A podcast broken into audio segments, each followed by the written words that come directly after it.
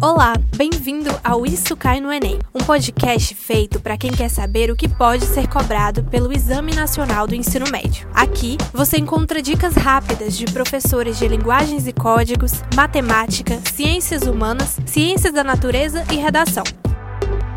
Ouça agora uma dica de geografia.